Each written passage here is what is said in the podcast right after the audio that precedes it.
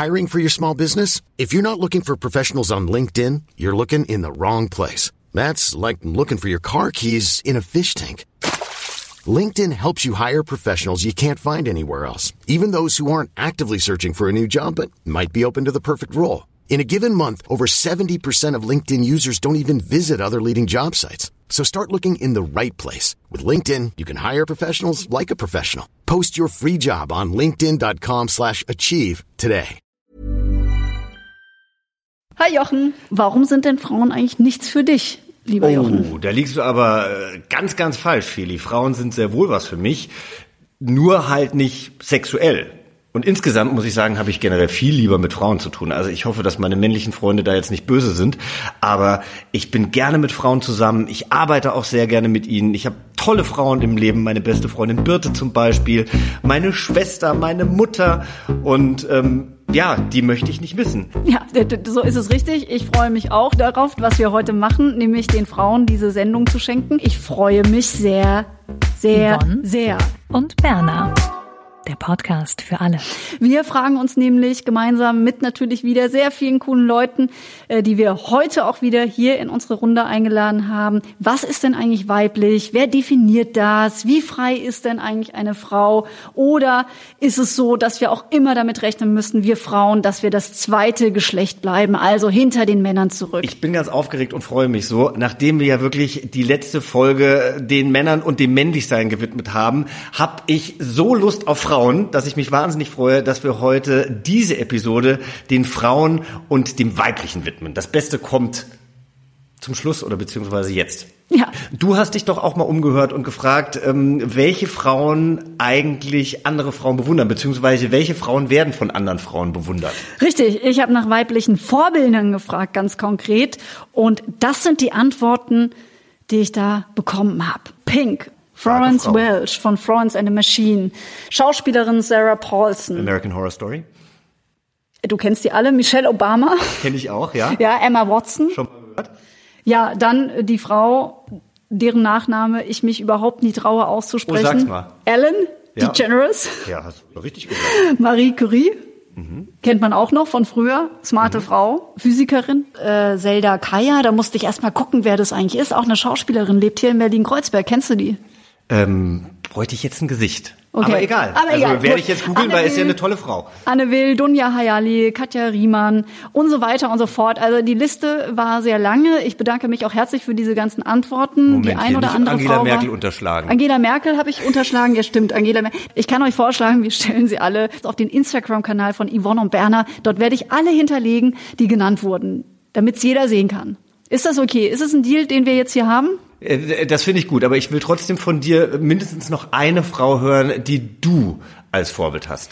Ja, das ist eine sehr gute Frage. Ich habe äh, mir da im Vorfeld natürlich auch meine Gedanken gemacht und habe festgestellt, dass ich jetzt nicht die eine Frau habe, die für mich so wirklich das äh, Vorbild ist, mal abgesehen von Steffi Graf aus früheren Zeiten, als ich noch Weltranglisten Erste werden wollte. Nein, es ist ähm, optisch finde ich die Designerin von äh, Zartig und Voltaire super. Cecilia Bonström ist eine Schwedin, die in Paris lebt und äh, die ich so stylmäßig wahnsinnig cool finde. Also ich bin eigentlich gar nicht so Instagram verliebt, aber bei der Frau gucke ich eigentlich jedes Bild an und denke so, ich will alles haben und ich will genauso aussehen wie du.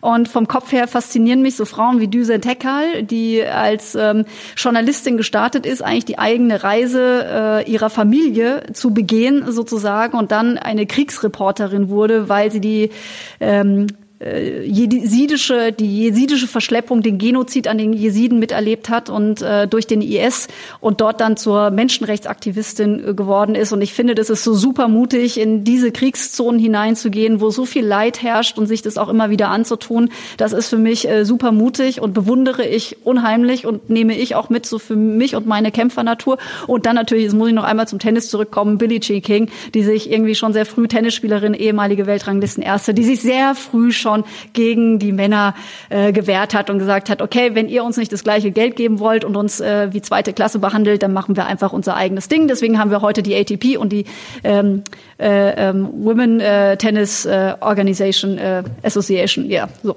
Deswegen, also das finde ich super, dass die so kämpferisch war. Das sind meine jetzt mal auf die Schnelle hin geratterten Vorbilder. Was ist denn für dich weiblich, Jochen? Oh, was ist für mich weiblich? Also weibliche Attribute sind für mich, glaube ich, Offenheit, Toleranz, Sensibilität auf jeden Fall, eine gewisse Weichheit, aber das meine ich im positiven Sinne, eine Durchlässigkeit vielleicht und eine Verlässlichkeit. Also das, ähm, das würde ich mir manchmal von Männern mehr wünschen. Aber jetzt hast du natürlich schon Vorbilder von dir genannt, aber ähm, da du ja selber auch auf Frauen stehst, interessiert mich Fili auch, äh, was muss eine Frau charakterlich für dich mitbringen und vielleicht auch äußerlich? Also definitiv mag ich es, wenn sie smart ist. Es geht nur eine smarte Frau. Ne? Also die muss gut reden können und äh, ich muss das Gefühl haben, die hat auch schon mal ein Buch gelesen oder zumindest irgendwie Interesse an, an, an der Welt und am Leben. Und dann ist Humor immer total gut. Ich habe oft so einen Klemmer und brauche gerne jemanden, der dann auch mal sehr gut über, über alles Simple lachen kann. Das nimmt mich dann sehr mit und äh, das finde ich auch wichtig, eine gute Lache zu haben. Das, äh, das ist sehr befreiend und dann natürlich auch offen zu sein und gesellig. Also ich mag niemand, der immer sagt, oh, ich möchte aber niemand treffen. Das ist irgendwie voll nervig und dann natürlich auch so ein Verständnis füreinander. All das, was du aufgezählt hast, kann ich natürlich auch unterschreiben. Und grundsätzlich ist es aber, das Problem hatte ich auch schon, als ich mir jetzt so Gedanken gemacht habe, mein Gott, was, was findest du denn an Frauen irgendwie wirklich äh, super?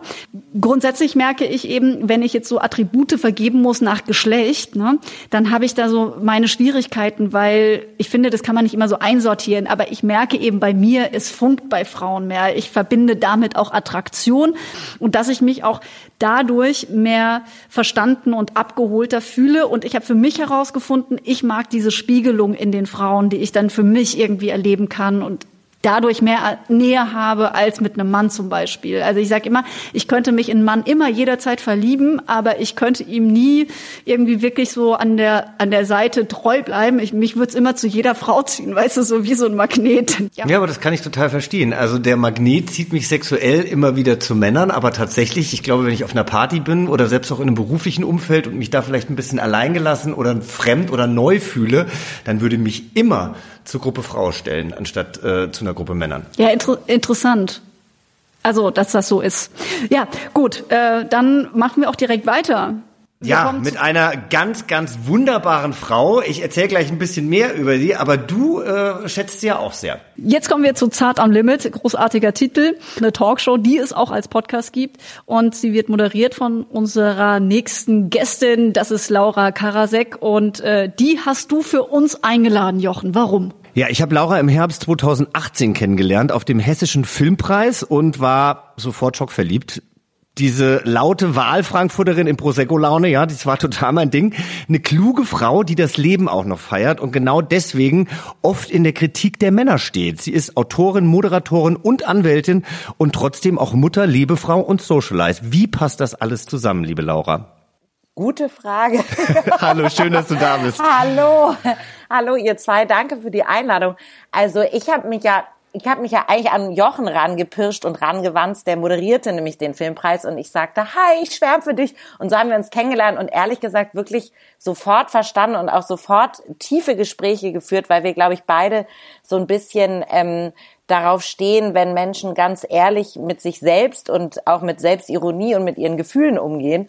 Und das habe ich auch als Frau immer versucht. Und es ist, glaube ich, aber schon so, ihr könnt mir gerne widersprechen, dass man ähm, natürlich gerade als Frau finde ich sehr gerne ein Label bekommt und sehr gerne in Schubladen gesteckt wird. Und da finden die Leute das halt sehr merkwürdig, wenn diese Schubladen vermeintlich nicht zusammenpassen. Also mhm. Anwältin, ne, seriös, anständig, äh, bodenständig, sachlich, kompetent und dann aber gleichzeitig irgendwie bunt, Autorin, Glitzerschuhe, Lipgloss, äh, keine Ahnung, trink gern ein. Also das ist für die Menschen irgendwie so ein bisschen schwer, ähm, diese, diese Themen zu vereinen, wobei ich immer sage, der Mensch ist doch ein widersprüchliches, widersprüchliches Wesen und soll diese Widersprüche auch leben. Oder brauchst du da noch einen guten Mann an deiner Seite? Ich brauche da noch einen Kopf. Ich brauche da einfach noch jemand, der für mich denkt, weil ich bin ja den ganzen Tag äh, mit Nagellack und äh, Beauty-Salons beschäftigt. Aber ich habe tatsächlich, das, ähm, das war so lustig, weil jetzt am Sonntag kam kam eine Wiederholung des ZDF Fernsehgartens. Frag mich nicht, warum der an war. Und ja, und du warst ich zu weiß. Gast ja, und du sahst noch so, ja. ich hatte das Gefühl, du sahst noch mal anders aus als jetzt, was so dein Klamottenstil angeht. Also ich habe fast das Gefühl, dass das, was du im Moment an Kritik abbekommst, dich ja nur noch mehr befeuert, die Röcke noch kürzer werden zu lassen und die Haare noch blonder zu färben, oder? also man muss erst mal sagen, dass natürlich in jedem Menschen, glaube ich, ein ein trotziges Kind steckt, mhm. ähm, auch in mir. Das heißt, ich bin so mürbe geworden über die Jahre, glaube ich, wenn man immer wieder denselben Vorwurf hört. Und ich habe das schon in der Kanzlei sechs Jahre gehört. Frau Karasek, ziehen Sie sich nicht so an. Das ist schon sehr aufreizend. Sie lenken die Männer ab. Ähm, was sollen die Leute denken? Das ist zu sexy. Darf man denn so seriös sein? Man wird dann auch sofort irgendwie, ist man vielleicht auch eine Bitch oder so. Und ich glaube, ich habe dann so halb aus Trotz, halb aber auch aus Kämpfernatur, also ohne dass ich mich jetzt damit brüsten will. Ich habe gedacht, wenn ich mich jetzt anpasse, dann wird sich das nie ändern. Also wenn ich jetzt anfange, mich adrett zu kleiden, dann gebe ich ja den Leuten recht, die, die immer sage ich mal, sexistische Kommentare bringen oder immer. Das heißt, ich habe bewusst gesagt, irgendeine muss jetzt besonders vielleicht auch mal ein bisschen drüber aussehen, weil sonst sonst werde ich das nicht aufheben. Und es gibt Gott sei Dank im, im Netz auch viele tolle Frauen, die das feiern und die mich da unterstützen und die sagen, wir wissen, dass du das bewusst inzwischen als Mittel einsetzt, weil du da immer schon seit Jahren lang gegen zu kämpfen hast, gegen diese Vorurteile. Und äh, dann sage ich halt so, jetzt erst recht. Kennt ihr das? Also, dass man dann so denkt, ey, dann aber richtig auf die zwölf. Ach, na klar, also ich meine, ich habe das natürlich mit meinem Schwulsein auch und äh, habe auch schon Nachrichten bekommen, seit du dich geoutet hast, bist du noch schwuler oder wirkst du noch schwuler, wo ich mir dann auch gedacht habe, so ja, und wenn es so ist, bin ich froh, dass ich mich nicht mehr, ähm, dass ich mich nicht mehr verstecken muss und dann ziehe ich mir halt mal die High Heels an und werde als Drag verkleidet. So what, take ja, this eben. fucker. Ja, Lass Aber doch die Leute sein, wie sie wollen. Ich verstehe gar nicht, warum das, was das mit dem Leben von anderen Menschen immer so viel zu tun hat oder warum die das Auftreten von anderen so persönlich als Affront empfinden. Also indem du auftrittst mit hohen Schuhen oder ich meinetwegen mit mit Flachen. Äh, das wäre ja die Empörung. Das wäre der Schocker. Laura Karasek in Gummistiefeln, in Birkenstocks. Es wäre äh, ja, ja. Weil, Aber trägst du auch Turnschuhe? Ähm, Zum Joggen zum Joggen. Ich war eben laufen, da hatte ich Tonis an. Also ich jogge noch nicht in High Heels. Wenn mir das irgendwann gelingt, wie Roche oder so, dann, dann habe ich es, glaube ich, geschafft.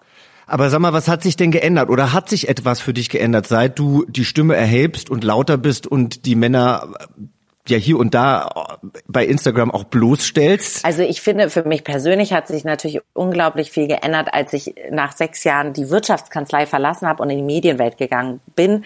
Ähm, ich finde, es hat sich durchaus etwas durch MeToo geändert. Also schon, dass, ähm, dass ein Zusammenhalt unter Frauen inzwischen besteht, dass man als Frau nicht mehr das Gefühl hat, man muss das so hinnehmen, dass mir überhaupt gewisse Dinge und Prozesse erst bewusst geworden sind. Ich habe früher immer gedacht, ich sei überhaupt keine Feministin. Für mich gab es das nicht. Ich bin gleichberechtigt erzogen. Meine Mutter hat promoviert. Meine Mutter hat genauso gearbeitet wie mein Vater. Ich habe drei Brüder. Ich hab, wurde aber nie anders behandelt. Ich durfte dasselbe anziehen, studieren und tun.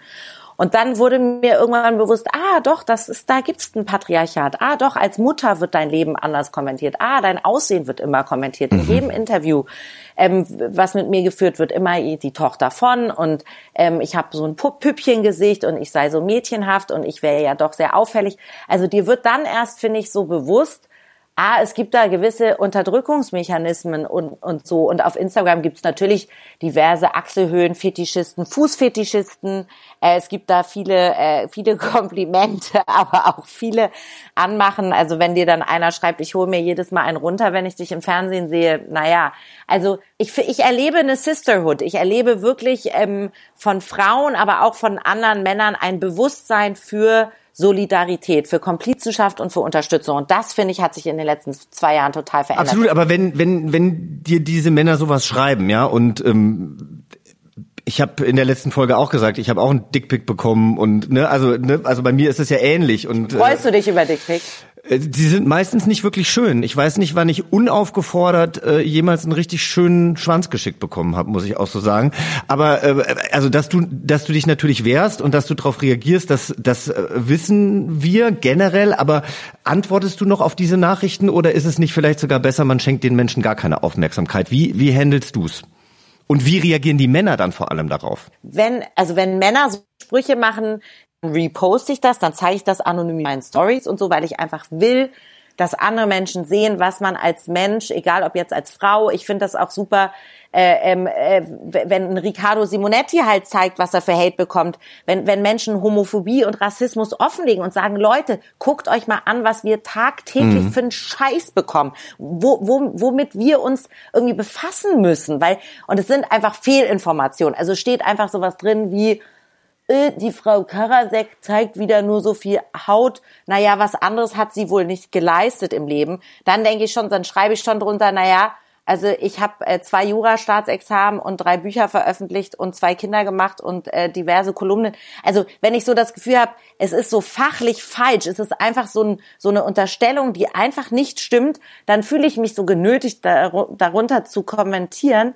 Aber ich glaube, im Grunde ist es falsch, darauf zu reagieren. Oder was meint ihr? Laura, da bist du zart am Limit. Das ist auch gut so, dass du dich dagegen wehrst. Ich finde das super, super wichtig. Mich würde sehr gerne interessieren, wer denn äh, solche doofen Kommentare am meisten schreibt. Sind das eher Männer oder eher Frauen?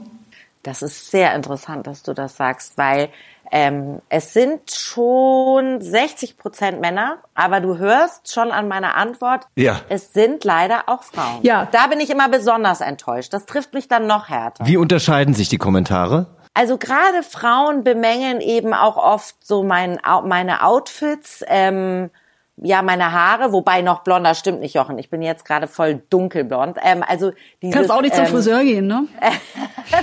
ich habe es extra vorher noch, weil es war mir dann auch irgendwie zu blond. Ich weiß auch nicht.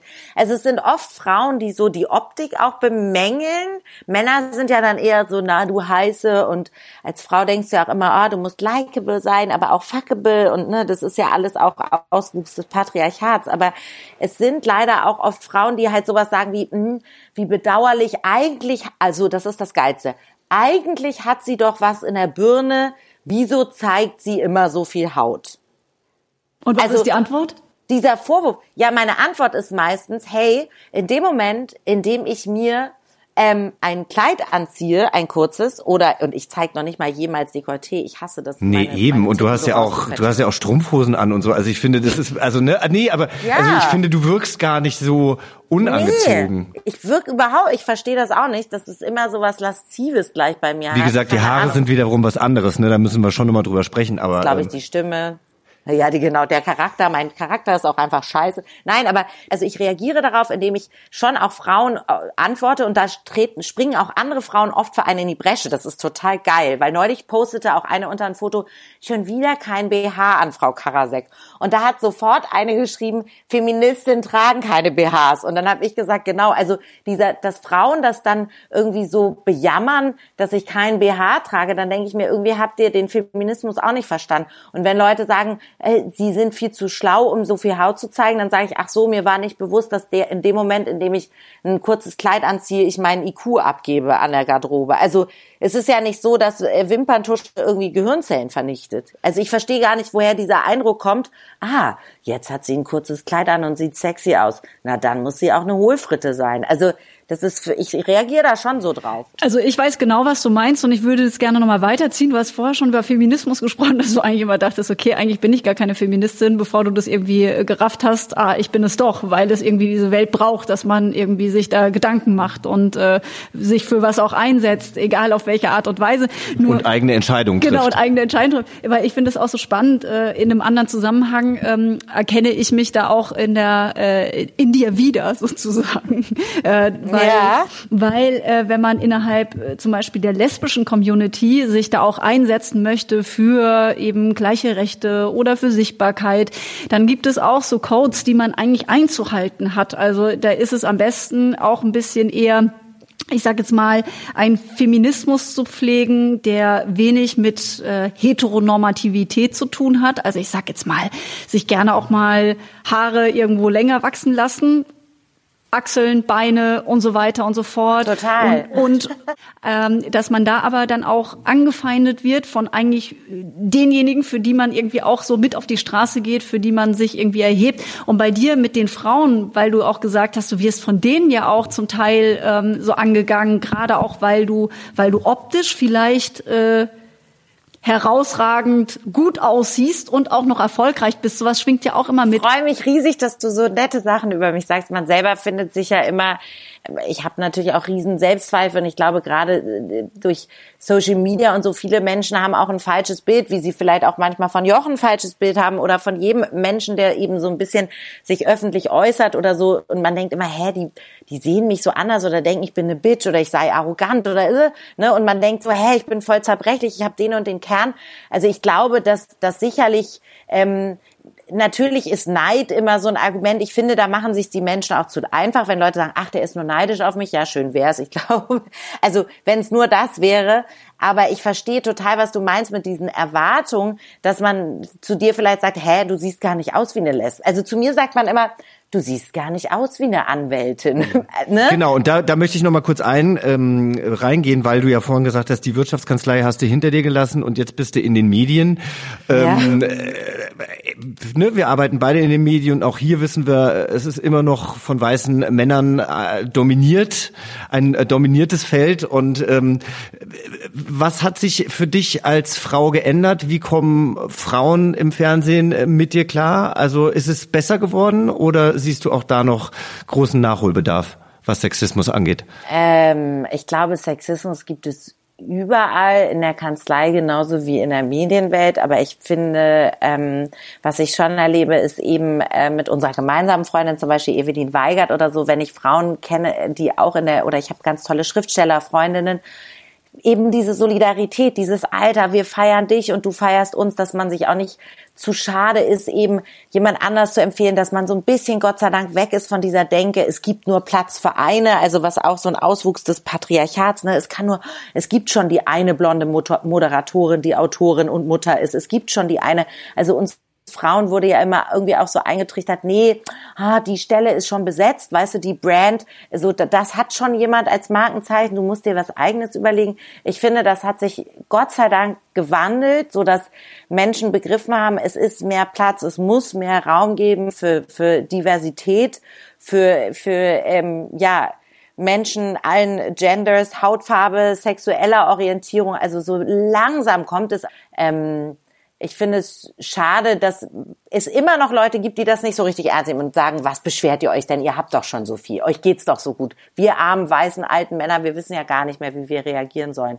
Ich habe überhaupt nichts gegen alte, weiße Männer. Ähm, äh, ich kenne sehr tolle, nette, alte, weiße Männer, aber äh, ich hätte auch gern mal ähm, was anderes äh, als Chef oder sozusagen als Entscheidungsträger vor der Nase. Wir merken es immer wieder hier in diesem Podcast, dass wir noch einen sehr, sehr weiten Weg vor uns haben. Aber ähm, und, und, und du verdeutlichtest das auch mit einem Video. Wir haben davon äh, drüber geredet, weil wir beide ein riesengroßer Fan von diesem Video sind, wenn Frauen Männer ansprechen, wie Männer oft Frauen ansprechen. Also das sollte jeder, der hier zugehört hat, äh, wir packen das in die Show Notes, würde ich einfach mal sagen. Ne? Auf jeden. Ja, ja, weil dieses, na, wenn du dir das mal anhörst, dieses das macht mich jetzt schon ganz schön nervös, wie sie da in ihrem Eis schlecken und so. Also wenn das mal eine Frau zu einem Dude sagen, weißt du, das ist einfach so, das würde nie, das passiert ja so nicht, ne? Frauen Seine, machen das einfach nicht. Nein. Also deswegen. Vielleicht sollten wir. Ja. Sollten danke wir? für diese Arbeit, die du machst. ja, und wir bleiben dran. Euch. Und ich bin froh, dass du meine Freundin bist und äh, ich, ich wünsche dir dich, alles Gute. Ja, wir ja. müssen uns irgendwann, wenn wir uns wieder sehen dürfen, müssen wir uns dann wieder mal danke in die Arme Danke für die schöne Einladung. Lasst uns weiter dafür sorgen, dass es irgendwie noch weniger Vorurteile und Hass gibt. Geiler Podcast, tolle Idee. Und Laura, ich freue mich auch. Du bist eine coole Socke. Ich kenne dich ja nur aus dem Fernsehen. Tschüss. Tschüss. Ah, der Laura. Eigentlich ist es ja auch wieder traurig, ne, dass Laura eigentlich genau die gleichen Erfahrungen macht, die ja jede Frau an irgendeinem Punkt ihres Lebens macht, nämlich, dass sie objektifiziert wird. Genau. Was ich ja in dem Zusammenhang super spannend finde, ist, dass es ja eigentlich ähm, es gibt diesen Attraktivitätsstereotyp, ja. Aha. Äh, sie ist ja eine sehr attraktive Frau und wir haben ja darüber gesprochen, dass ihr äh, dieses erfolgreiche Dasein im Job ein bisschen abgesprochen wird. Oh, wie kann man so aussehen und dann gleichzeitig eine gute Anwältin sein? Ja. Aber eigentlich ist es so, dass wir dazu neigen, und das hat die Psychologie, also nicht ich herausgefunden, dazu gibt es Studien, dass wir ja Menschen eigentlich immer dann, wenn sie gut aussehen, auch gleich mit mehr Smartheit versehen, also denen auch Erfolg zusprechen. Deswegen ja, äh, verstehe ich nie, dass es so eine Schere gibt bei Frauen, weil ja eigentlich schönes Geschlecht, eigentlich muss man denen ja dann auch die Kompetenz so zusprechen. Ja, aber gut, Heteromänner springen dann eben nur auf das an, dass die gut ausschauen und bei Anti-Flirting, dieser Seite, die es bei Instagram gibt, werden diese ganzen Anmachsprüche, die, die Laura zum Beispiel auf ihrer Seite schon alleine sammelt, auch nochmal geballt gesammelt. Also da kann jeder einschicken, der was zu vermelden hat. Also das sind Chatprotokolle von Dating-Apps. Da geht's natürlich auch darum, dass man sich kennenlernen will und wie unclever Männer da sind. Das wollen wir euch gerne mal demonstrieren. Ich würde einfach mal den ätzenden Mann lesen und Feli, du liest die Frau. Gehst schlafen? Ich lege mich auf jeden Fall schon mal ins Bett und schaue vielleicht noch was an. Bin echt kaputt. Okay, Smiley, viel Spaß. Danke, dir auch noch. Ähm, haha, machst du's dir denn noch? Dein Handyfoto hat's mir angetan. Außerdem magst du Katzen und Bananen. Was will man mehr? Keine Antwort. Du kleine Schlampe. Hey, du Hübsche. Huhu. Oh, in dir würde ich ja gern mal kommen. Also man sieht ganz klar, äh, Frauen gehen offen auf die Männer zu und kriegen dann die volle Breitseite. Volle Kanne. Kriegst du denn solche Nachrichten auch, Jochen? Äh, Also von Männern? tatsächlich bekomme ich die auch. Also in der letzten Folge hatte ich ja gesagt, dass ich die den Aufruf gestartet hatte, was eigentlich männlich ist und daraufhin habe ich einen Dickpick bekommen und als ich dann nicht geantwortet habe, kam eben auch nur sorry, war horny. Also ich bekomme das auch in letzter Zeit irgendwie weniger. Woran liegt das? Weiß nicht, woran das liegt. Weiß Ja, ich vielleicht liegt es ja an Corona. Da sind wir ja sexuell alle gerade anscheinend nicht so aktiv. Nee, also da kann ich mal sagen, äh, an Corona kann es nicht liegen. Bei mir haben sich Männer gemeldet, von denen habe ich seit zehn Jahren nichts mehr gehört. Okay, aber ohne müssen- Dickpick. Das war die dann müssen, okay. Nee, aber die müssen ihre Wiese so weit abgegrast haben, dass sie irgendwann jetzt wieder auf mich zugekommen sind, ob ich vielleicht Lust habe, irgendwie die Beine breit zu machen. Aber nein. Ja, also ich habe ja, ich habe ja solche Nachrichten auch schon bekommen, jetzt auch schon länger her, aber Von Frauen? Nein, äh, tatsächlich nur von Männern, ausschließlich Okay. von Männern. Aber da hatte ich auch schon so in meiner, in meinen Twens, ne, so Nachrichten bekommen. Äh, willst du ficken jetzt? Also das waren natürlich Menschen, die ich jetzt kannte, ne? Oder äh, eine Person in diesem Fall. Aber es war schon einfach wahnsinnig ungehörig, einfach irgendwie davon auszugehen, dass äh, das jetzt ähm, so das ist, was ich auf der Agenda habe. Aber war auch ein Mann, der ein bisschen übersättigt ist, äh, in dieser Zeit sehr prominent war, viel Kohle hatte und irgendwie dachte, ah ja, zum richtig männlichen Dasein gehört auch, dass ich mir irgendwie die Frauen nehmen kann, wie ich irgendwie Bock hab. Sowas äh, finde ich total scheiße. So. Jetzt müssen wir allerdings auch dazu sagen, es gibt nicht nur Männer, die sagen, äh, hast du Lust mit mir zu ficken, es gibt auch Frauen, die das vielleicht etwas schöner und vielleicht mit weniger Aggressivität formulieren. Zu der kommen wir später, wir sprechen nämlich später noch mit Katja Levina. Ja, das, das tun wir, aber mir kam gerade noch eine Frage in den Kopf und zwar äh, die, dass ja eigentlich bei Männern das eigentlich total Usus ist. Wir haben ja gerade gesagt, das ist alles von Anti-Flirting, kommt von Dating-Apps und ich habe halt immer so den Eindruck, okay, bei Männern ist es eigentlich, geht es nur darum, wenn man sich da connectet, dass es eigentlich nur um Sex geht, dass es eigentlich voll cool ist, dass man da so richtig tough auch irgendwie den Dialog startet. Ähm, also bei schwulen Dating-Apps ist es äh, definitiv so, aber es ist trotzdem nie so erniedrigend. Also wenn ich mir diese Kommentare durchlese, die wir ja gerade vorgelesen haben, dann finde ich das immer, ich weiß nicht, ich finde es ich find's nicht schön, weil äh, man sich nicht auf Augenhöhe begegnet. Wenn ich natürlich in einer Dating-App wie Grinder unterwegs bin, dann weiß ich, okay, im Zweifel suche ich was fürs Bett und deswegen geht man da offen damit um. Und äh, ansonsten finde ich es eigentlich genauso daneben in anderen.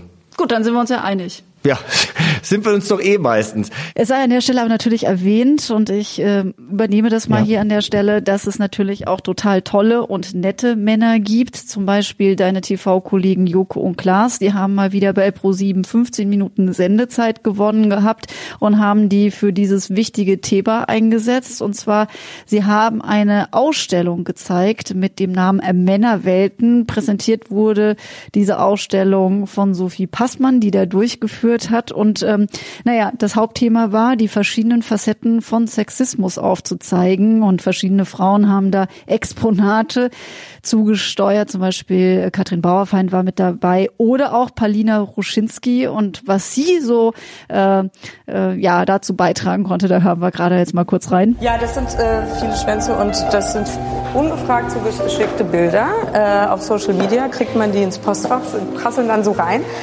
Das sind jetzt nicht nur meine, äh, sondern äh, ich habe ein bisschen gesammelt von Freundinnen von mir, die in der Öffentlichkeit stehen, aber halt auch von Freundinnen von mir, die nicht in der Öffentlichkeit stehen. Meine blöde Frage.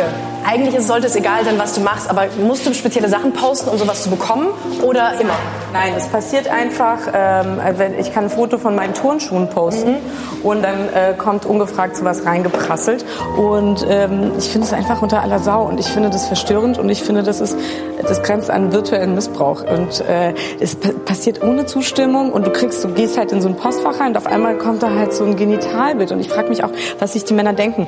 Ja, eine Dauerausstellung Männerwelten mit den verschiedenen Facetten von selbstverständlichem Sexismus und der macht natürlich auch Halt bei Frauen, die nicht heterosexuell sind und die habe ich mal gefragt bei Straight A.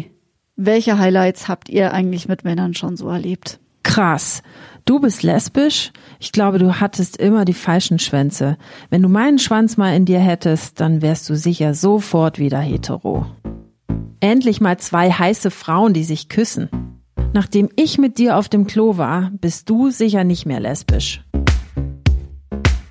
Jetzt möchte ich aber mal auf eine Frau zu sprechen kommen, die auch schon sehr viel für die lesbische oder überhaupt für die LGBTQ-Community gemacht hat. Ricarda hat den Podcast Busenfreundin, jetzt neuerdings auch noch ein Magazin.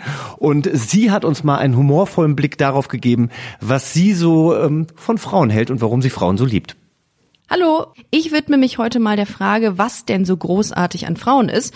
Und wer kann das besser beurteilen als Totta, eine Lesbe?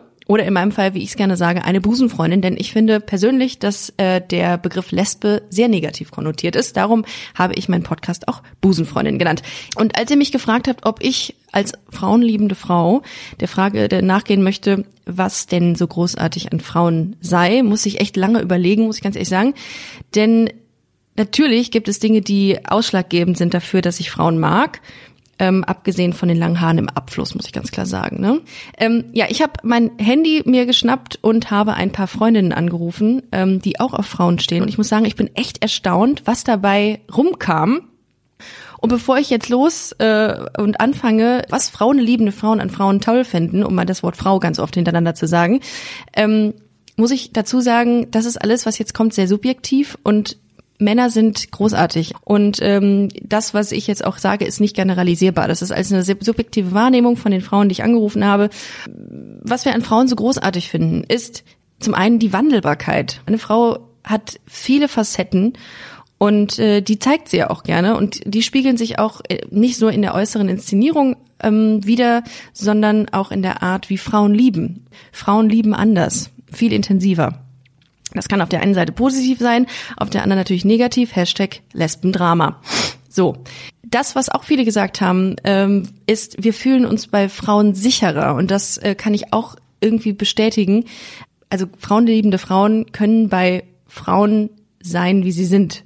Und ähm, ich persönlich bilde mir ein, dass ich Frauen auf einer anderen, e auf einer anderen Ebene begegne. Ne? Wenn ich Nein sage, dann weiß meine Partnerin natürlich direkt, dass ich Ja meine. Und ähm, wenn ich sage, nein, Schatz, ich bin auf keinen Fall eifersüchtig, dann weiß ich natürlich, dass ich tobe innerlich und implodiere. Und was das Körperliche betrifft, ich, viele Frauen mögen ja an Frauen das, dieses Weiche oder ähm, ja, dass sie keinen Bartwuchs haben, wo, wobei, naja gut, das ähm, kommt ganz auf die genetische Veranlagung an. Das kann tatsächlich auch mal sein, dass eine Frau mehr Bartwuchs und Muskeln hat als ein Mann. Frauen, liebende Frauen finden Frauen ästhetisch, sind gefesselt von ihrer Präsenz und ähm, Frauenbeziehungen sind super praktisch, by the way. Ja, man kauft sich einmal Klamotten, du direkt zwei, zweimal Klamotten.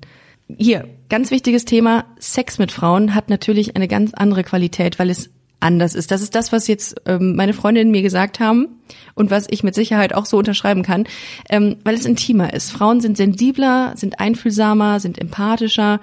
Wie gesagt, subjektiv äh, gesehen.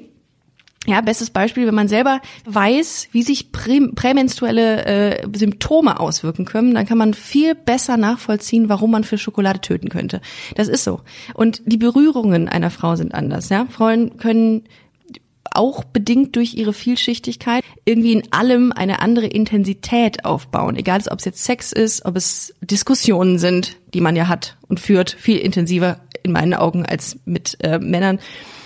Oder innerhalb von Gesprächen. Das ist alles irgendwie so ein bisschen auf einer ähm, emotionaleren Tiefe aufgebaut, wenn man das so sagen kann. Diese Eigenschaft ähm, machte zum Beispiel eine Freundin dafür verantwortlich, dass Frauen auch widersprüchlich sein können und nicht ganz unkompliziert sein.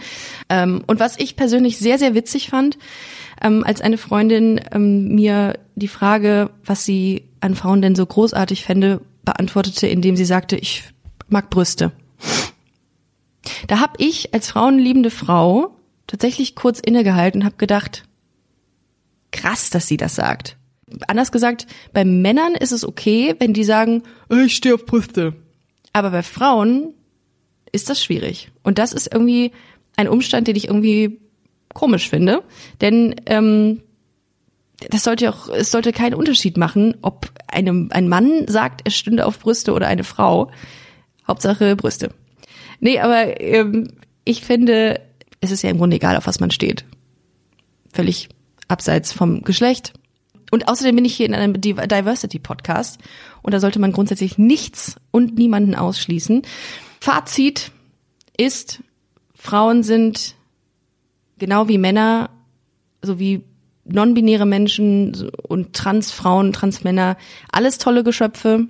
Äh, es kommt immer nur darauf an, was man selber ganz toll findet. Insofern, I'm out. Im wahrsten Sinne des Wortes. Vielen lieben Dank, äh, Ricarda, für deine Unterstützung und äh, ich kann euch allen, die ihr ihn wahrscheinlich eh schon kennt, ihren Podcast, nämlich den Busenfreundin-Podcast, ans Herz legen. Äh, ich durfte auch schon mal zu Gast sein. Die Folge könnt ihr ja als erstes anhören, wenn ihr sie noch nicht kennt. Ich finde den Namen ja übrigens super, Busenfreundin.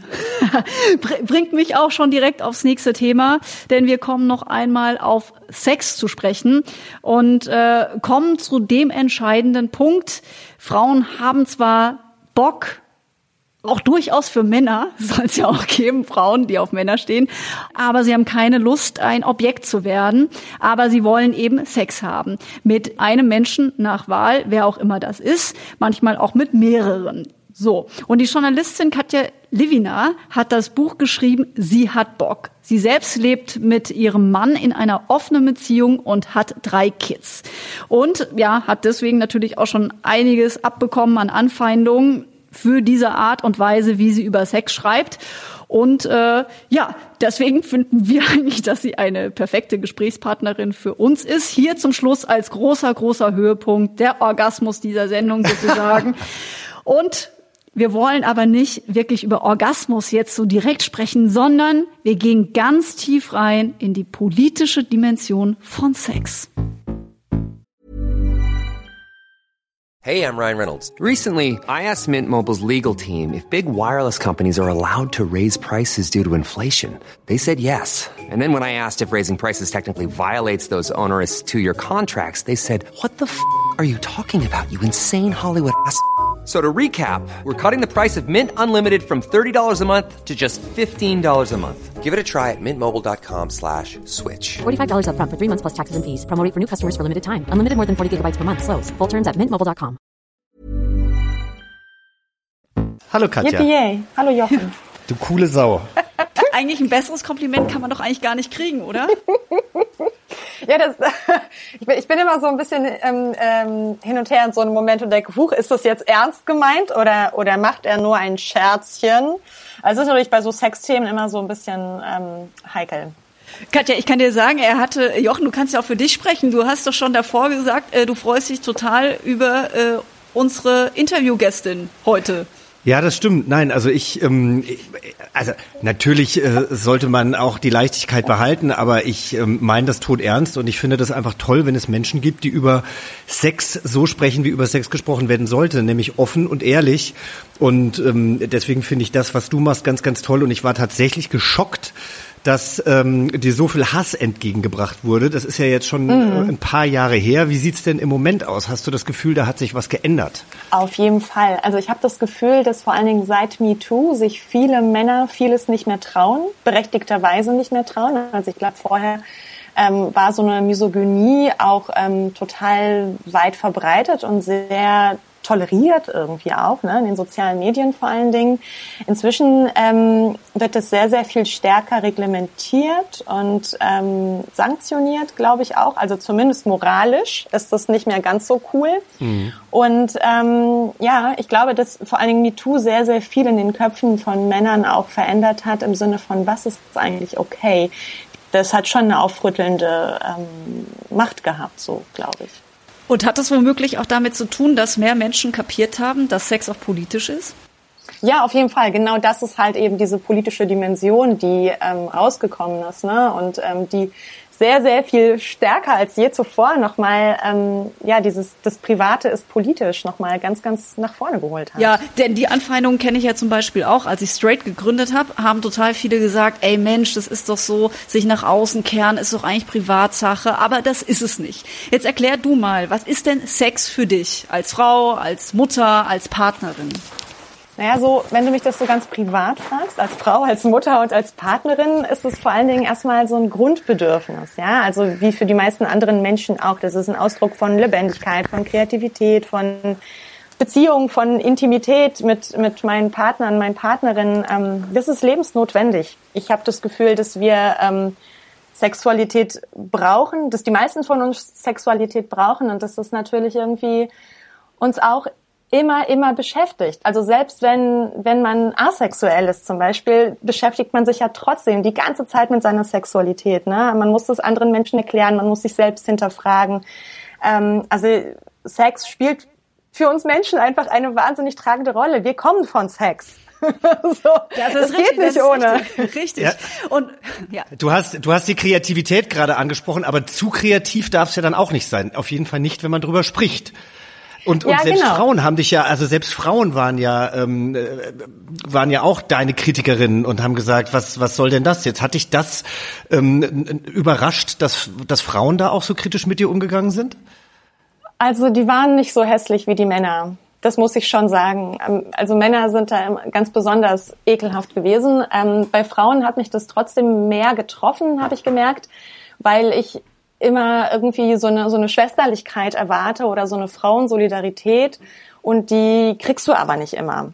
Ich das ist natürlich auch so eine Patriarchatsnummer, ja, die ist uns so ein bisschen aufoktroyiert worden, dass es für Frauen tatsächlich ja sehr, sehr lange Zeit sehr viel mehr Sinn gemacht hat, sich an die Männer zu heften, weil von denen einfach ihr physisches Überleben oder auch ihr soziales Überleben abhing. Ne? Mhm. Und ähm, dadurch sind Frauen sehr, sehr viel mehr zu Konkurrentinnen untereinander geworden, als sie es eigentlich sein müssten. Und ich glaube, das pflanzt sich immer noch sofort, das steckt so in uns drin und das ist aber auch etwas, wogegen man ja ganz aktiv angehen kann. Also ich habe das auch in mir drin. Ne? Ich spüre das auch manchmal, dass ich denke, oh Mist, die hier ähm, ähm, zieht hier gerade eine an mir vorbei oder so, oder die hat mir irgendwas voraus und dann gibt's auch so eine, es gibt so den Impuls, die dann zu boykottieren oder so, aber dagegen kann man sich auch wirklich ganz aktiv stellen und ähm, ja, dagegen anarbeiten. Das ist in uns allen drin, muss aber nicht so sein. Äh, ganz kurz nur zur, äh, zum Verständnis, wie meinst du das, die ziehen an dir vorbei, inwiefern?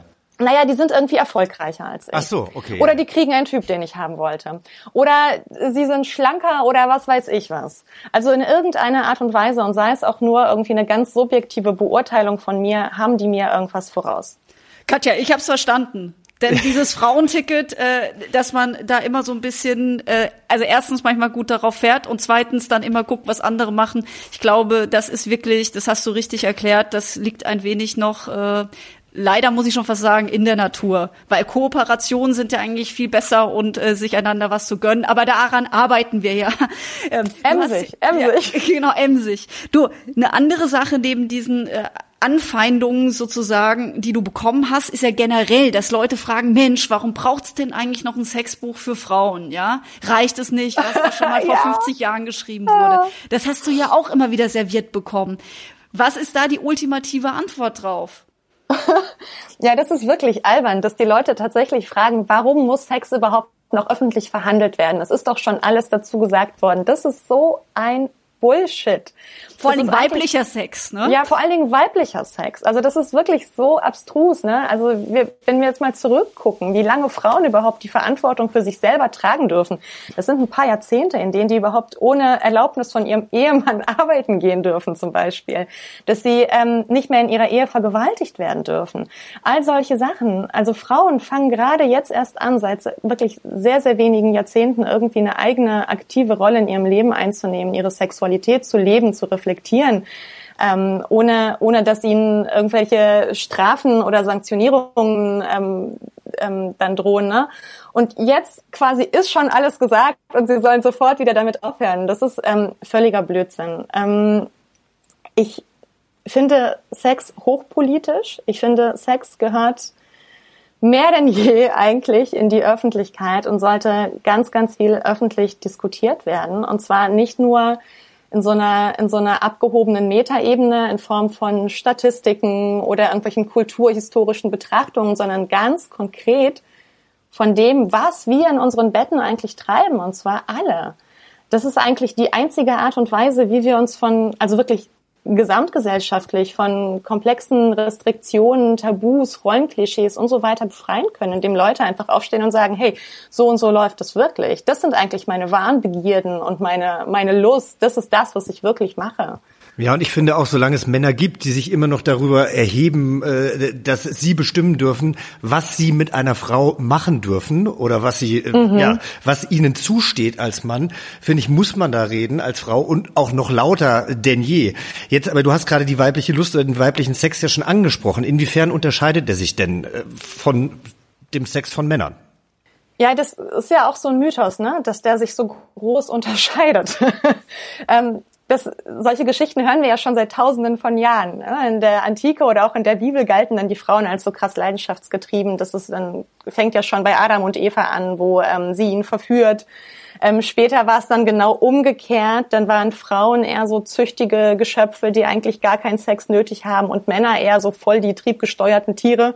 So, ne, diese, diese fast Vergewaltiger, würde ich jetzt mal sagen, ähm, die jetzt auch im Zuge von MeToo ja immer wieder ähm, quasi Recht ähm, bekommen haben von, naja, sie war ja so aufreizend angezogen, da konnte er nicht an sich halten und musste über sie herfallen, so. Ähm, also vieles, wie wir uns erleben, wie wir unsere Sexualität erleben, ähm, hängt auch einfach davon ab, was als normal gilt. Und man passt sich, glaube ich, unbewusst so ein bisschen der Zeit an, in der man lebt. Oder man leidet halt dann wie so ein Schwein, weil man da nicht reinpasst. Wenn man als Mann vielleicht irgendwie nicht so ein krasser Ficker ist oder irgendwie devot veranlagt ist oder so. Oder weil man als Frau viel mehr Lust hat, als man eigentlich haben dürfte, als so erlaubt wäre. Ähm, und am Ende finde ich, sind solche Definitionen wie Männer machen das so und Frauen machen das so wahnsinnig einengend. Und wir sollten eigentlich unsere Sexualität so frei Schnauze entdecken und ausleben können, wie wir das eigentlich wollen, ganz unabhängig von unserem Geschlecht. Also nieder mit männlicher und weiblicher Sexualität. Ja, aber du bist ja, also ich meine, ich glaube, du hast ähm, ähnliche Erfahrungen wie ich als schwuler Mann gemacht. Als äh, junges Mädchen bist du ja schon sehr schambehaftet erzogen worden Mhm. und äh, gerade was Sexualität anging, da wurde nicht drüber gesprochen. Ich glaube, du durftest, äh, solltest deine Scheide nicht anfassen und äh, darüber hat man auch nicht geredet. Ich als äh, schwuler Mann habe ja selbst auch damals äh, gehört, als ich gemobbt worden bin und gesagt habe, ja, es ist ich werde als Schwuchtel bezeichnet, hat meine Mutter gesagt, um mich zu schützen. Ja, aber du bist ja doch keine Schwuchtel. Ja, war ich aber. Aber sie wusste halt nicht, wie sie damit umgehen soll, ja. Ähm, also äh, deswegen, also wie, wie hat dich die Scham denn dann auch geprägt als junges Mädchen? Du warst ja sehr neugierig. Ja, ich habe mich einfach permanent falsch gefühlt. Ähm, und es Mhm. zog sich tatsächlich ähm, sehr, sehr, also durch sehr, sehr viele Jahre meines Lebens. Ähm, ich erinnere mich zum Beispiel auch an so ein an so, so wahnsinnig viele restriktive Momente, wo ich ähm, ja meine, meine Lust auch einfach nicht ähm, leben durfte oder irgendwie vor allen Dingen daran arbeiten musste, nicht irgendwie zur Schlampe zu werden und immer so in diesem Spannungsverhältnis von was will ich eigentlich und was was gefällt mir und dem was darf ich eigentlich tun und das passte einfach überhaupt nicht zusammen. Zum Beispiel erinnere ich mich an so an so Szenen, wie ich 15-jährig von zu Hause weggehe abends, bin mit Freunden verabredet und gehe in so einen ganz, ganz langen Rock aus der Tür Und irgendwo im Gebüsch auf dem Weg zu der Kneipe, wo ich hingehe, ähm, ziehe ich dann diesen Rock aus, stopfe ihn in den Rucksack und laufe halt im, im winzigen Ledermini weiter. Also als wie so eine wie so eine Überhure im Grunde mit so winzig dünnen Strumpfhöschen und irgendwie tollen Schuhen und so. Und es hat mir wahnsinnig viel Spaß gemacht, ähm, so mein mein Körper zu zeigen und irgendwie mit meiner Sexualität und mit meiner Anziehung zu spielen und so. Aber es war einfach wahnsinnig verboten und ähm, es hat für mich sehr, sehr lange gebraucht. Und ich glaube, dieses Schreiben über Sex hat mir dabei sehr, sehr geholfen, da rauszukommen und ähm, so mich, mich ganz offensiv hinzustellen und zu sagen, yes, nehmt das, dann bin ich halt eure Schlampe, was soll's. War das eher dein Schlüsselmoment oder das Schreiben, dass du dich da irgendwie mehr entdecken konntest oder was ganz anderes? Nein, das lief so ein bisschen parallel. Also obwohl ich ja diese ganzen Verbote und Gebote ähm, so hautnah miterlebte und mich von ihnen total eingeengt fühlte, gab es ja trotzdem sozusagen diesen kleinen privaten Bereich, in dem ich, ähm, in dem ich das alles ja trotzdem gemacht habe. Also ich habe zum Beispiel wahnsinnig gefeiert, als meine Brüste kamen oder so, als meine Schamhaare kamen. Das Was hast du dann so, gefeiert? Ich weiß nicht, es war so ein Triumph einfach über meinen eigenen Körper. Es war so ein, ich glaube, ich habe mich als Kind wahnsinnig ohnmächtig gefühlt, so ausgeliefert irgendwie meinen Eltern, der Gesellschaft, irgendwie allem. Ich fühlte mich so wahnsinnig unfrei und es war so als diese Brüste kamen, war das wie so ein Ticket in die Erwachsenenwelt. Das war also für dich ein Grund zum Feiern. Ich habe geheult, ne? Ich habe mich eingeschlossen. Ich konnte nicht mehr, dass ich jetzt einen Badeanzug anziehen sollte. Also äh, ich fand das ganz fürchterlich. Total. Ich habe auch Freundinnen gehabt, die das irgendwie mit sehr viel Unbehagen verfolgt haben. Während für mich war das eher so, boah krass, ich werde erwachsen, ich kann endlich tun, was ich will.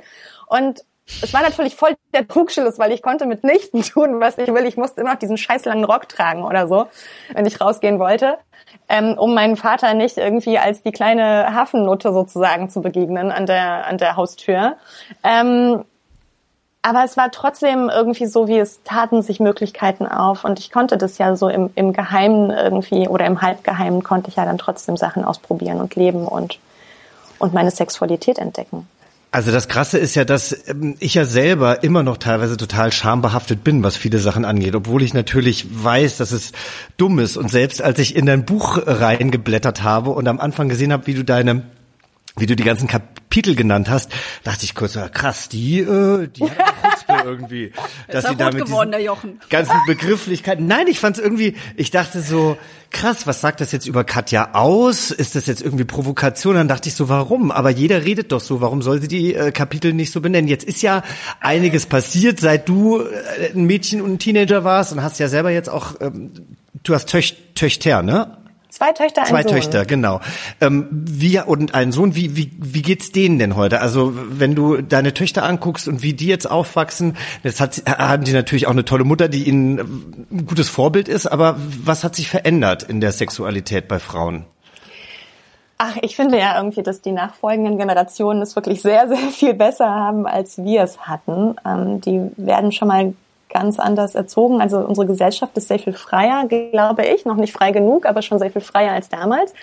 Und ähm, und ja, sie haben mich und sie haben damit wirklich großes Glück, glaube ich. Das zumindest sagt auch immer wieder meine älteste Tochter, die jetzt zwölf ist und ähm, mit der man ja schon sehr, sehr ähm, über sehr, sehr konkrete Dinge reden kann, die auch sehr konkrete, viel zu konkrete teilweise Fragen hat schon, ähm, die sich zwar teilweise ein bisschen schämt manchmal dafür, dass ähm, ich meine Sexualität so in die Öffentlichkeit zerre. Also ihr ist das oft so zu wenig. Ähm, ich habe ihr für sie für ihren für ihren Geschmack zu wenig Charme, äh, was mhm. mich selber angeht, zu wenig Abgrenzung nach außen. Aber gleichzeitig sagt sie auch immer wieder, ey, ich bin so froh, dass ich mit dir über alles reden kann. Ich weiß, dass es vielen meiner Freundinnen nicht so geht. Die sind ganz alleine mit dem, was da gerade bei ihm passiert. Und ähm, das sind die Momente, in denen ich dann merke, okay, ich habe auch wirklich einiges richtig gemacht. Und ich glaube, das, was wir ähm, einfach versuchen, mein Mann und ich, ist, unsere Kinder wie normale Menschen zu behandeln und mit ihnen auch über Sexualität wie äh, etwas völlig Normales zu sprechen und daraus irgendwie nicht so ein riesiges Geheimnis, Mysterium oder irgendwelche Blümchen und Bienchen zu machen. Wir romantisieren es nicht. Ähm, wir ähm, bringen es aber auch von uns aus nicht auf den Tisch. Also wir warten einfach, wenn die eigene Fragen haben oder irgendwas besprechen wollen, dann äh, fragen die das. Und das machen die auch wirklich so, so ganz altersentsprechend, ähm, so wie ihnen auch gerade der Schnabel gewachsen ist. Und was ich auch total wichtig finde, ist einfach die mit ihrem Körper sein zu lassen und auch selber an so ein ganz natürliches, ähm, äh, einen ganz natürlichen Umgang mit dem eigenen Körper ähm, da vorzuleben. Also, dass man auch mal irgendwie nackt durch die Wohnung geht, weil man gerade auf dem Weg ins Bad ist. Dass man sich als Elternpaar auch mal küsst oder so. Dass die Kinder mhm. wissen, es gibt Sex. Die müssen ja nicht dabei sitzen, aber dieses, dieses so tun, als sei man ein völlig asexuelles, heiliges Paar, was total viele Eltern tun vor ihren Kindern, ist einfach totaler Blödsinn. Das, das fand ich auch toll, als ich eben jetzt äh, verschiedene Texte von dir gelesen habe, auch da hast du ja gesagt, ich lasse mich nicht mehr in irgendeine Körpernorm pressen als Frau. Äh, so und so soll ich aussehen. Das ist mir jetzt egal. Ich will so aussehen, wie ich will und will ja, mich damit total. wohlfühlen. Ich habe zum Beispiel ja auch aufhören, mich, aufgehört, mich zu rasieren am ganzen mhm. Körper. Und das war auch so ein ganz spannender Prozess, wo ich im ersten Jahr dann echt noch dachte, scheiße, jetzt ist es der Sommer.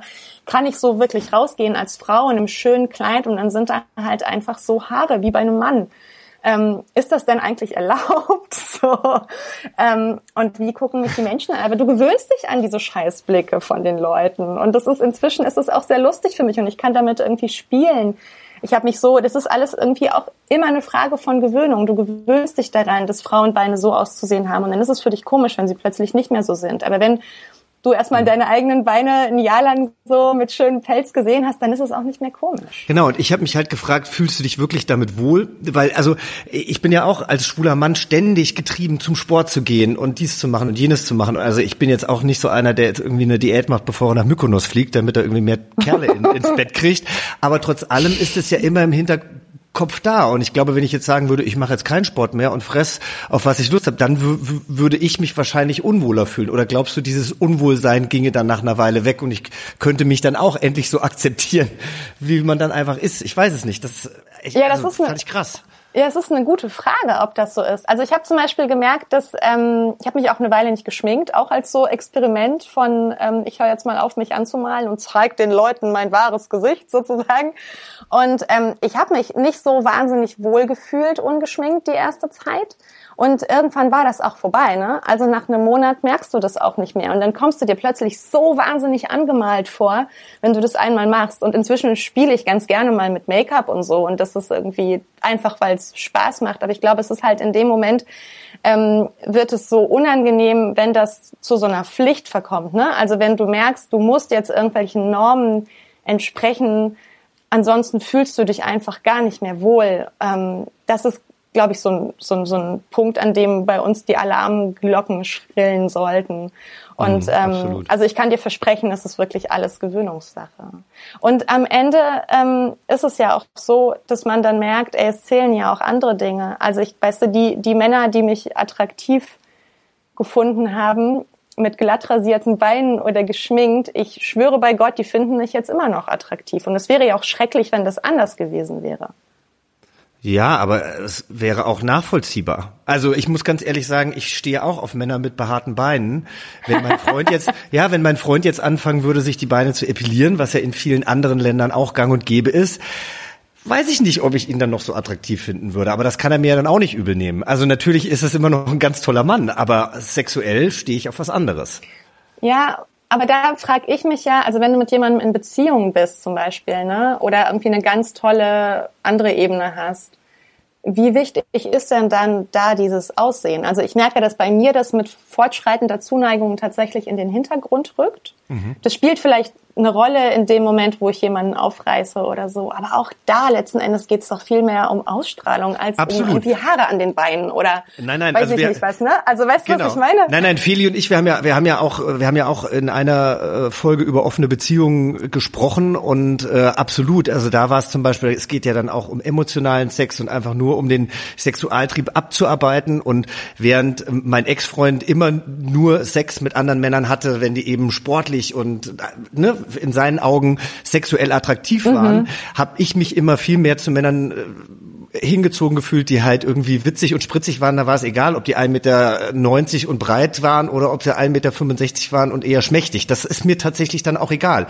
Aber trotzdem habe ich ja Sachen, auf die ich stehe oder nicht. Ich finde das ja, ganz ehrlich, ich finde das ganz, ganz toll, diesen Weg, den du, ich will jetzt gar nicht so viel Lobhudelei, aber ich finde, ich finde das, nein, aber ich finde das alles, ich finde das nachvollziehbar und ich habe da größten Respekt davor, weil ich bin definitiv nicht so weit. Da, da, da kannst du doch noch was von Katja lernen. Ja. Ich gehe jetzt nochmal knallhart mit richtig heftigen Fragen rein. Bitte, mach das. Ich warte ja nur bitte, drauf. Ka- Katja, Katja, pass mal auf. Ich würde gerne knallhart wissen, was ist normal, mit wie vielen Männern sollte man geschlafen haben und sollte es auch mit einer Frau passieren? Gleichgeschlechtlich gesehen jetzt wieder. Ey, alles ist normal. Egal, ob du null PartnerInnen jemals hattest oder drei Millionen. Ich finde, was das richtige Maß ist, sollte doch jeder und jede selber für sich entscheiden. Und ob man mit Frauen schlafen möchte und, oder mit Männern, meine Fresse. Also das ist doch irgendwie, das ist super zweitrangig. Ich finde auch, dass wir diese, diese Sache mit dem Geschlecht tatsächlich ähm, durchaus vernachlässigen dürfen. Das ist genauso wie mit den rasierten Beinen, was ich eben meinte. Mich, mich interessiert ja tatsächlich eher der Mensch als sein Aussehen oder am Ende auch sein Geschlecht. Also schläfst du auch mit Frauen? Ich schlafe auch mit Frauen, allerdings sehr, sehr viel seltener. Einfach das Gefühl habe, es gibt sehr viel weniger Frauen, die auf Frauen stehen, als Männer, die auf Frauen stehen. Ich begegne denen einfach nicht so oft tatsächlich. Ich hätte da einen Tipp, wo du hingehst. Also Ja, genau. Wenn, du- wenn Ich- du das- Fragen das- hast, ne, wende dich an mich. Das habe ich, das habe ich auch schon übrigens äh, mal erwogen, einfach mal in so eine Lesbenkneipe zu gehen oder so. Aber das ist dann wieder, das ist ja wieder die Hemmschwelle so groß, weißt du? Ja, verstehe ich. Aber Ah, Vielleicht kann ich auch einfach mal so einen Stammtisch veranstalten oder so, weil ich kenne so viele Frauen, die verheiratet sind, aber sexuell sich eben auch anderen Frauen von anderen Frauen angesprochen fühlen oder hingezogen fühlen. Ja, Vielleicht muss ich connecte die uns einfach doch mal, alle zusammenbringen. Also da muss ich kurz einhaken, Jochen. Wir haben schon einen Stammtisch im äh, Berlot Brauhaus. Äh, ne? Also komm. Aber das ist ja ein lesbischer Stammtisch, oder nicht? Achso, oder ja, aber es ging doch jetzt gerade um Frauen, oder? Ja, da geht's darum, Entschuldigung, da kommen Frauen, die durchaus daran interessiert sind. Also ich, Hauptsache, sie kommen. Das ist doch jetzt gerade die Hauptsache. Wie ist denn das eigentlich für lesbische Frauen mit, mit nicht offiziell lesbischen, also mit nicht offiziell lesbischen Frauen? Weil zum Beispiel, ich kann mich gut daran erinnern, das war super traumatisch für mich, wie mir einmal in meinen frühen Zwanzigern, als ich meine ersten zaghaften Schritte in Richtung Frauenliebe unternehmen wollte, eine Lesbe zu mir sagte, äh, mit dir würde ich auch nichts anfangen wollen, du siehst viel zu hetero aus. ist das ein Ausschlusskriterium oder was? Ja, ich glaube tatsächlich, dass man es nicht ganz so leicht hat, wenn man nicht sofort erkannt wird und mitunter äh, das Beuteschema sehr, ich sag jetzt mal eher sehr maskulin ausgerichtet ist. Aber ich Mhm. hatte ja ähnliche Probleme, die du auch gerade schilderst. Ich kann sagen, man findet da so seinen Weg und es gibt Frauen, die, äh, die das auch äh, dann wiederum zu schätzen wissen. Aber es ist tatsächlich so im, im ersten Schub hat man da durchaus mit auch Widerständen zu kämpfen. Und das ist nicht so, dass man da sofort irgendwie die Angel auswirft und direkt äh, jemanden findet. Und ja. auch da sind wir ja wieder bei Vorurteilen. Nur weil du eine Lipstick-Lesbien bist, ähm, hattest du es dann schwerer, ne? Jetzt wieder ich, ne? Ja, du. Ja, ja, mitunter ja. Also ich hatte es vor allen Dingen aber schwer mit mir, weil ich es ja nicht so richtig gerafft habe. Also deswegen, ich habe da auch mit viel zu viel Scham agiert, äh, mich da selbst zu entdecken in meiner sexuellen Orientierung. Also insofern, da sind wir total beim Thema Hemmungen ablegen und weiterkommen. Und jetzt noch eine letzte Frage, weil ja nicht unbedingt die Frauen ein Problem sind, sondern die Männer. Was sollte jede Frau und jeder Mann vor allen Dingen über Sex wissen? Über Sex oder über weiblichen Sex? Über weiblichen Sex, danke. Ah, Jochen. okay, gut. Ich würde das trotzdem, ich würde das trotzdem abkürzen auf über Sex, weil ich diese Unterscheidung in männlichen und weiblichen Sex eigentlich total hirnrissig finde. Also wir haben Sex, wir alle haben Sex und ich glaube, dass der sich gar nicht so sehr unterscheidet oder unser Trieb, unsere Lust sich gar nicht so sehr voneinander unterscheidet. Ähm, egal, ob wir Mann oder Frau oder irgendwas dazwischen sind, sondern jeder hat einfach irgendwie seine eigene Art und Weise oder ihre eigene Art und Weise, Sexualität zu leben. So. Und darum gibt es auch eigentlich nichts, was du können oder wollen musst. Ich glaube, das ist irgendwie das Wichtigste, was ich jemals dazu sagen werde. Es gibt einfach nicht die eine richtige Art und Weise, Sex zu haben. Ähm, es gibt ganz, ganz, ganz viele. Und die können nebeneinander existieren, die können sich bereichern, berühren oder, oder auch nicht, aber die können einfach, ähm, ja, die können zusammen da sein. Und wenn wir das verinnerlicht haben, dann, glaube ich, haben wir so eine erste richtige Chance, so frei zu werden und unser Wollen wirklich zu entdecken und auch ähm, das unser, unserer PartnerInnen. Also das bringt uns zu uns und das bringt uns auch mehr in die Beziehung zueinander. Ähm, dass wir uns wirklich sehen und den anderen, die andere wirklich sehen, in dem, wie wir halt sind, ne? Und nicht in dem, wie wir sein sollten. Das ist eigentlich, das ist das. Super. Besser geht's nicht. Vielen lieben Danke. Dank, Katja. Danke euch. Es war sehr schön. Dankeschön. Katja Lewina war das. Und da geht natürlich noch viel, viel mehr als unser kleiner Schnack hier mit ihr. Äh, sie hat nämlich ein ganzes Buch geschrieben. Und das ist im Dumont Verlag erschienen. Der Name Sie hat Bock. Wir können das nur empfehlen. Lest mal rein. Richtig. Und äh, ich kann noch mal ein kleines Teasing mehr geben, denn ich hatte ja zu ihr gesagt, dass ich ihre Kapitel so provokant fand. Aber jetzt, wo wir ihr Buch ja noch mal angepriesen haben, kann ich sagen, also ihr könnt euch freuen auf äh, Kapitel wie zum Beispiel Mund auf, damit Lecken genauso selbstverständlich wird wie Blasen oder wie kacken nur rückwärts, warum sind alle so heiß auf Anal. Also wenn wir jetzt, wenn wir euch jetzt nicht äh, scharf gemacht haben auf dieses Buch von Katja, was weitaus mehr zu bieten hat als provokante Titel, äh, dann weiß ich es auch nicht. Und ich sag noch was on top. Wir verlosen zwei Bücher bei uns auf dem Insta-Kanal. Wow, wirklich? Ja, ja. Überhaupt, unser Insta-Kanal Yvonne und Berner ist ja freigeschaltet, also äh, schreibt uns Nachrichten, äh, kommentiert, gebt uns gerne auch Themen vor, die ihr vielleicht gerne mal in dieser Sendung diskutiert haben möchtet. Wir sind, äh, wir sind für alles, was aus der Community kommt, was von euch kommt, äh, wahnsinnig dankbar. Also die eine wichtige Botschaft habt ihr jetzt alle verstanden. Ihr geht zu uns auf Yvonne und Berner bei Instagram, ganz leicht zu finden, gewinnt dort ein Buch. Und ihr hört natürlich hier, wo immer ihr seid, ob bei Spotify, bei Apple Podcast oder sonst wo, ihr hört natürlich alle unsere Folgen an. In der letzten Woche haben wir äh, die Jungs unter die Lupe genommen. Heute waren ja eher die Frauen dran. Und äh, ja, das solltet ihr hören. Und Jochen grinst mich jetzt so an, nämlich die Jungs sind ja mehr dein Geschäft. Nein, ich finde ja, ich finde es einfach schön. Man muss ja auch mal marktschreierisch werden, denn ohne Support kriegt man ja keinen Fuß mehr auf den Boden heutzutage. Insofern vielen Dank, dass ihr uns äh, so heftig unterstützt. Wir freuen uns schon wieder auf nächste Woche mit euch. Bis dahin, bleibt gesund. Tschüss. Tschüss. Yvonne und Berner. Der Podcast für alle. Und bleibt horny oder was auch immer.